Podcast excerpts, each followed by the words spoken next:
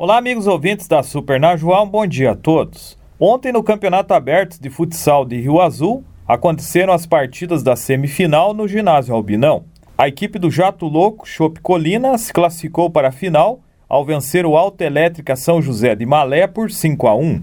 Já a equipe da Associação Baixa Renda de Rebouças garantiu vaga na final ao vencer o Junto e Misturado por 4 a 3.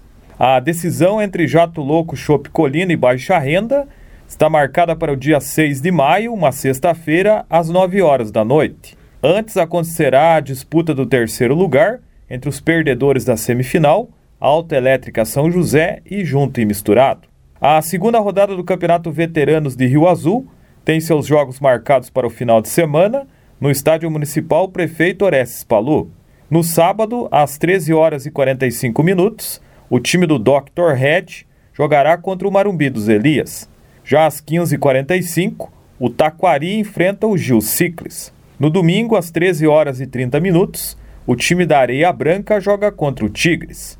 Esse jogo será a preliminar da partida entre Independente de Rio Azul e Pena Esportes Visa Informática, às 15 horas e 30 minutos, na partida de ida da semifinal da Copa Folha de Irati.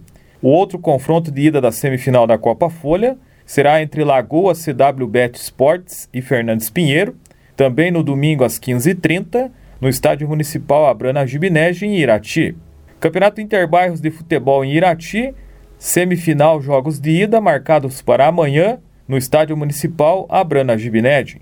Às 13 horas e 45 minutos, o time da Lagoa enfrenta o Floresta. Já às 15h45, o Rio Bonito enfrenta o Inhapindazal Falcão. Em Rebouças teremos jogos do Campeonato Veteranos para amanhã, sábado, no estádio do Clube Atlético Rebouçense, estádio municipal de Rebouças.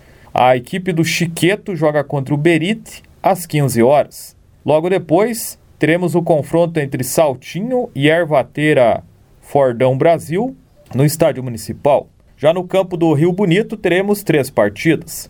A programação começa às 14 horas com Barra dos Andrades enfrentando o Baixa Renda. Na sequência, teremos o Salto jogando contra o Rio Bonito e o time da Beira Linha joga contra o Banhadão. A nível nacional, ontem na Copa do Brasil, terceira fase, jogo de ida, um confronto entre duas equipes da primeira divisão, Atlético Goianiense e Cuiabá empataram por 1 a 1.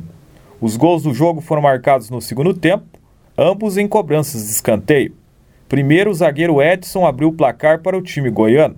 Depois, o Cuiabá empatou após um bate e rebate na área, com o atacante Elton, jogador que começou a carreira de futebol atuando aqui no Irati Esporte Clube.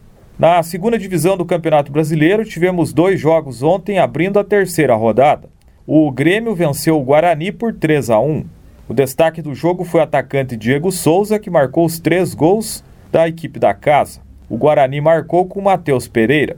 Essa foi a primeira vitória do Grêmio na Série B. Com isso, o time saiu da zona de rebaixamento e subiu provisoriamente para o terceiro lugar com quatro pontos. Já o Guarani é o penúltimo colocado, com apenas um ponto, e ainda não venceu na Série B.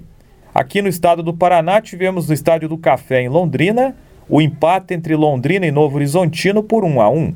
O time visitante do Novo Horizontino saiu na frente com gol de Johnny Douglas. O Londrina empatou no primeiro tempo com gol de cabeça do zagueiro Augusto.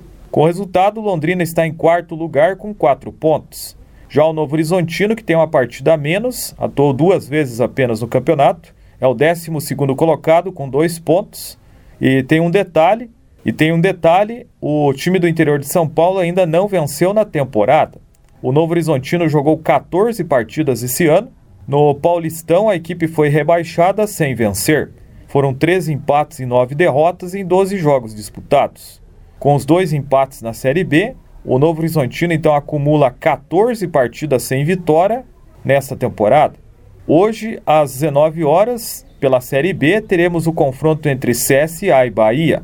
Já às 21h30, um jogo que até bem pouco tempo atrás era confronto da primeira divisão.